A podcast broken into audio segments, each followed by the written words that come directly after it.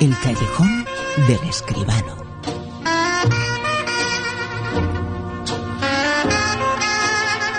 Con José Manuel Escribano. José Manuel, muy buenas. Buenas noches, Bruno. ¿Qué tal? El mundo ha estado confinado, el mundo está saliendo de ese confinamiento y también el mundo del cine poquito a poco. No sé lo que tardará el mundo en volver a ser normal, pero el cine también va a estar en este mundo nuevo que viene, ¿no? Hombre, no me cabe la menor duda. Poquito a poco la cosa va progresando, ya se anuncian cines que abren, ya se anuncian estrenos. De, momento los estrenos son todos en forma digital, pero poquito a poco estamos viendo el final de esta, de esta mala película, que yo creo que el, el final será bueno, ¿eh? Así es que tendremos cine dentro de no demasiado. Fíjate, esta película vamos a escuchar la música. Primero lo oímos y luego contentamos eh, por qué. Porque es una de las películas importantes, grandes, no, grandísimas en la historia del cine.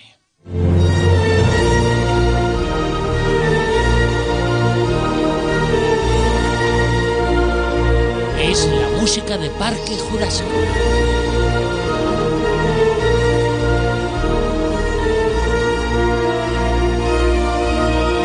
Escuchamos eh, porque la música tiene que ver eh, con un autor, eh, con un compositor que va a ser premiado con uno de los premios más importantes del mundo.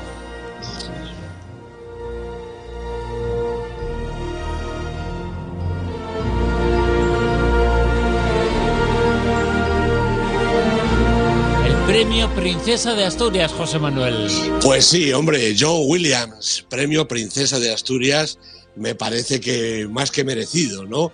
Eh, John Williams, eh, bueno, pues no sé si decir el más grande compositor de cine, desde luego del momento, uno de los dos más grandes, vamos a decir, por lo que va a pasar a continuación, ¿verdad? Pero una de las figuras indiscutibles. Bueno, cinco Oscar eh, de Hollywood, la lista de Schindler, ET, Star Wars, Tiburón, El violinista en el tejado y 52 nominaciones. Esa persona con récord absoluto de nominaciones al Oscar. Bueno, no es porque tenga Oscars, es porque su capacidad para componer para el cine, también para fuera del cine. ¿eh? 52 nominaciones. 52 nominaciones, sí, sí. Bueno, 409 bandas sonoras, Bruno. Es decir, que, por eso te digo que también ha compuesto para fuera del cine, pero para el cine más de 400 bandas sonoras, realmente un esfuerzo extraordinario y sobre todo con una calidad impresionante. Uno de los grandes sinfonistas de la historia del cine, porque es que la música de John Williams se escucha perfectamente fuera de las películas. Es casi, casi, casi tan importante como Neo Morricone, ¿no?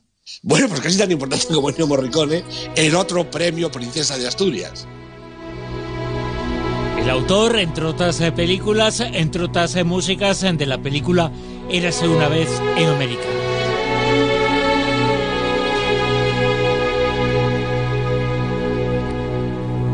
Pues John Williams y Ennio Morricone, premios eh, Príncipe de Asturias este año. Pues sí, pues sí. Eh, Ennio Morricone, 92 años, John Williams, 88. No sé si hemos tardado un poquito eh, en darle los premios, pero realmente mm, todo está bien si llega en algún momento. Es que tenía mm, que nominarles alguna vez a los Oscars, ¿no? Efectivamente. Bueno, Ennio Morricone también tiene dos Oscars, la verdad, ¿no? Uno honorario, que le dieron a toda su carrera, y luego otro por Los odiosos ocho de Tarantino, con el que se llevó fatal realmente, lo que no obsta para que le hiciera una banda sonora maravillosa como este tema de Débora de Eras una vez en América, uno de los temas líricos más bonitos, más preciosos de la historia del cine. Eh, Ennio Morricone es, además de un músico extraordinario, un auténtico poeta, una maravilla con la batuta en la mano, una maravilla con el lápiz en el pentagrama realmente. Dos gigantes de la música de cine, dos gigantes de la cultura, Bruno.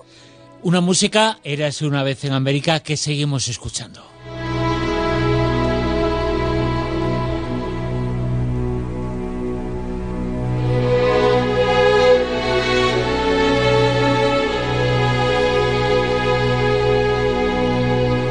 Mundo del cine que ha tratado en muchas ocasiones el mundo de la ciencia tan importante en estos días. El mundo del cine nos ha querido reflejar un poquito lo que es eh, la ciencia y los científicos. Ha sido muy importante. Eh, camino en paralelo. ¿Y qué sería el cine sin la ciencia y qué sería la ciencia sin el cine? Efectivamente, y de hecho el cine ha recogido biografías de científicos, yo no sé si a centenares, pero desde luego muchas. Lo que pasa es que, bueno, para esta noche yo he elegido cuatro películas que nos hablan de científicos mm, que tienen muchísimo mérito por su esfuerzo personal, cada uno en su estilo, como ahora veremos, cada uno de, alguna manera, pero todos ellos han sido capaces de vencer grandes dificultades y de ponerse, eh, bueno, pues al servicio de la ciencia de una u otra manera, como ahora veremos. Por ejemplo, una película llamada Escuchamos el tráiler, escuchamos un poquito sobre esa película, Una mente maravillosa. Estoy en Harvard. Dirijo el taller de grandes autores. El puñetero de H. Lawrence. Creo que deberías comprarte otro libro. He leído mucho sobre ti. ¿Cómo estás, John? Ah, al principio mi trabajo aquí era trivial, pero surgió una misión nueva y no puedo contarte los detalles. ¿Alto secreto, espías, operaciones encubiertas? algo así. Y... Eh, ¿Sí? Pues he conocido a una chica. No, ¿una chica humana? Homo sapiens. ¿Una vida? Sí, y en contra de todas las probabilidades me encuentra atractivo en varios niveles. ¿En serio? Eso es maravilloso. Bueno, sobre gustos no hay nada escrito. Como esta película, Una mente maravillosa. Pues sí, pues sí, efectivamente. La película dirigida por Ron Howard en el año 2001, con Russell Crowe de protagonista, uno de los papeles, o quizá el papel que lo encumbró ya en la fama mundial, con Ed Harris y con Jennifer Connelly. Bueno, el tráiler lo ha contado todo. Es la historia de, John Forbes Nash Jr., el personaje de Russell Crowe, que es primero un estudiante de Princeton y luego eh, profesor e investigador en el MIT, el Instituto Tecnológico de Massachusetts. Bueno, allí conoce a, a Alicia Alardé, la chica esta de la que hablar, una chica encantadora que además fue en la vida real John Forbes Nash fue el auténtico apoyo durante toda su carrera, durante toda su vida. Eh, en, el MIT, eh, eh, John Forbes, efectivamente, algo de espías, de, tanto secreto, pues, pues realmente fue contratado por uno de los jefes del MIT, por Parcher Williams, el personaje que hace Ed Harris, para ayudar a los Estados Unidos en la Guerra Fría contra la Unión Soviética. ¿Por qué? Pues por la capacidad mental de este hombre, que era absolutamente brillante en cuanto al análisis de datos de sistemas y, sin embargo, John Forbes Nash era esquizofrénico, es decir, se le reveló en algún momento la enfermedad, lo pasó mm, espantosamente, seguro que si no es por la ayuda de su mujer, que se ve en la película y también fue en la vida real, pues no habría podido salir adelante porque es una enfermedad mental complicadísima, con un tratamiento que no siempre funciona y que realmente a cualquiera nos dejaría fuera de juego, mentalmente por lo menos, ¿no? Bueno, pues este hombre era realmente, como dice la peli, el título, una mente maravillosa, una mente que se sobrepuso a la enfermedad y a todo el esfuerzo para servir a su país y además a su trabajo y a su profesión. Un auténtico ejemplo. Un ejemplo también es el que encontramos en esta película, el protagonista, la historia real, la historia que presenta esta obra titulada La teoría del todo. Vamos, arriba. Buenos días, Brian. Stephen, ¿eres consciente de que te has apuntado a un doctorado en física? Hola. Hola. Ciencias. Letras. Soy cosmólogo. ¿Qué es eso? Estudio el matrimonio entre espacio y tiempo. La pareja perfecta. No se sabe nunca de dónde vendrá el próximo salto hacia adelante, ni de quién. La teoría del todo, la película, el protagonista, la historia de Stephen Hawking. Pues efectivamente, la película de James March, esta es del 2014, con un guion de Anthony McCarten que se basaba en la biografía, en el libro de Jane Hawking. Eddie Redmayne es el protagonista, un exitazo mundial en este papel de Stephen Hawking, realmente difícil, pero también muy lucido, ¿no? Felicity Jones es el personaje eh, de Jane Wilde, la primera mujer de Stephen Hawking. Bueno, la película cuenta pues toda la vida realmente, desde que eh, Stephen Hawking es un eh, estudiante, como acabamos de, oír, en la facultad pues eh, conoce a la que fue su primera mujer, a su novia, Jane Wilde, eh, en los años 60 y a lo largo de 25 años pues mantuvieron ese matrimonio. Mm, todo el mundo sabe cuál es la vida de Stephen Hawking porque ha sido verdaderamente, es decir, que no hay ni que discutirlo, un auténtico ejemplo para todo el mundo. Ha, quejado de esta terrible enfermedad que lo postró realmente pronto en una silla de ruedas y al que le daban además pues algo así como dos años de vida, ¿no? Bueno, los dos años de vida afortunadamente se alargaron muchísimo más y Stephen Hawking ha podido investigar, trabajar, escribir, divulgar hablar y moverse, porque realmente lo de este hombre era un auténtico milagro cada uno de los días que ha vivido y realmente ha vivido muchos por fortuna, ¿no? La película es toda la vida de Stephen Hawking, como digo, Eddie Redmayne estuvo estupendo en este personaje y yo creo que es una película que podemos recordar y podemos siempre homenajear a este Stephen Hawking, otro auténtico ejemplo para la humanidad. Un ejemplo para la humanidad es también eh, la científica más eh, grande de la historia, Marie Curie. En la vida no se debe temer nada. Todo debe ser comprendido. ¿Los caballos pueden ganar el premio Nobel? No, solo los hombres. Tu madre es una excepción. Ella ha sido la primera mujer premio Nobel del mundo. Nuestro radio irradia desde su interior, como tú. Los rayos de radio podrían ser un aliado muy útil en el tratamiento del cáncer. Lo ha dicho el tráiler, la primera mujer que fue premio Nobel, Marie Curie. Efectivamente, esta es la peli de Marie Noël del año 2016 y es la tercera vez que el personaje de Marie Curie ha llegado a la pantalla y nos queda todavía una porque va a llegar pronto la película que protagoniza Rosamund Pike en el mismo personaje, claro. Carolina Grutska es la protagonista con Ariel Goldhardt y Charles Berlin en los papeles protagonistas y la película cuenta, por supuesto, eh, parte importante de la vida de, Marie Curie, la película esta me refiero, la, del año 2016, ¿no? la, de, la de Marie Noël.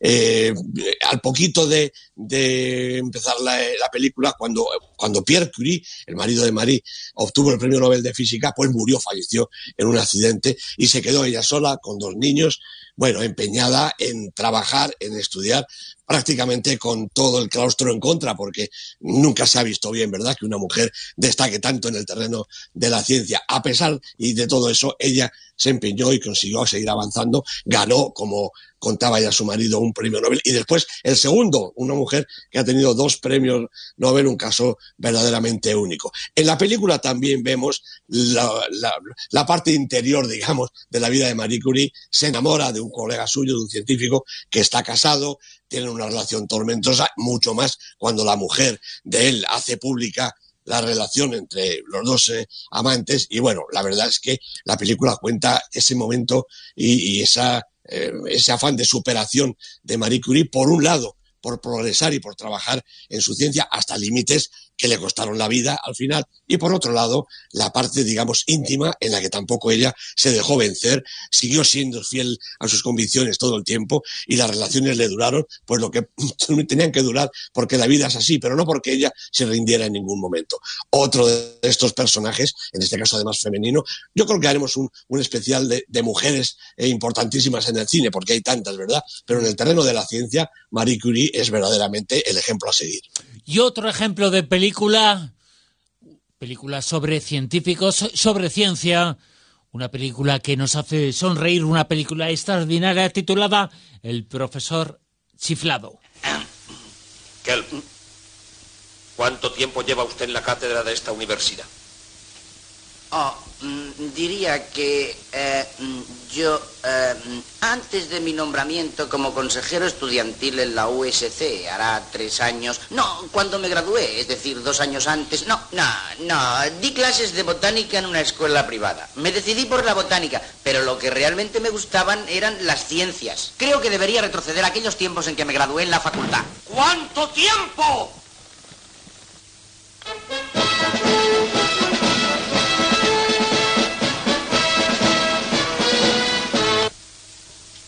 Años y veintidós minutos ahora. Kelp, si mal no recuerdo, creo que le dije a usted cuando llegó aquí lo mismo que a los demás profesores de la facultad, que no estaba dispuesto a permitir que ningún miembro de mi profesorado usara los materiales de enseñanza de la universidad para sus experimentos personales. ¿Acaso no me expresé con suficiente claridad? Bien, sé que tengo muy buena memoria. Dígame, Kelp. ¿No fue aproximadamente seis semanas más tarde que realizó usted un pequeño experimento sumamente interesante ante su clase? Eh, veamos. Eh, creo que era algo Y una película que nos recuerdas esta noche aquí, hablando de Sí. ciencia en el mundo del cine, es esta, es un clásico, El profesor chiflado.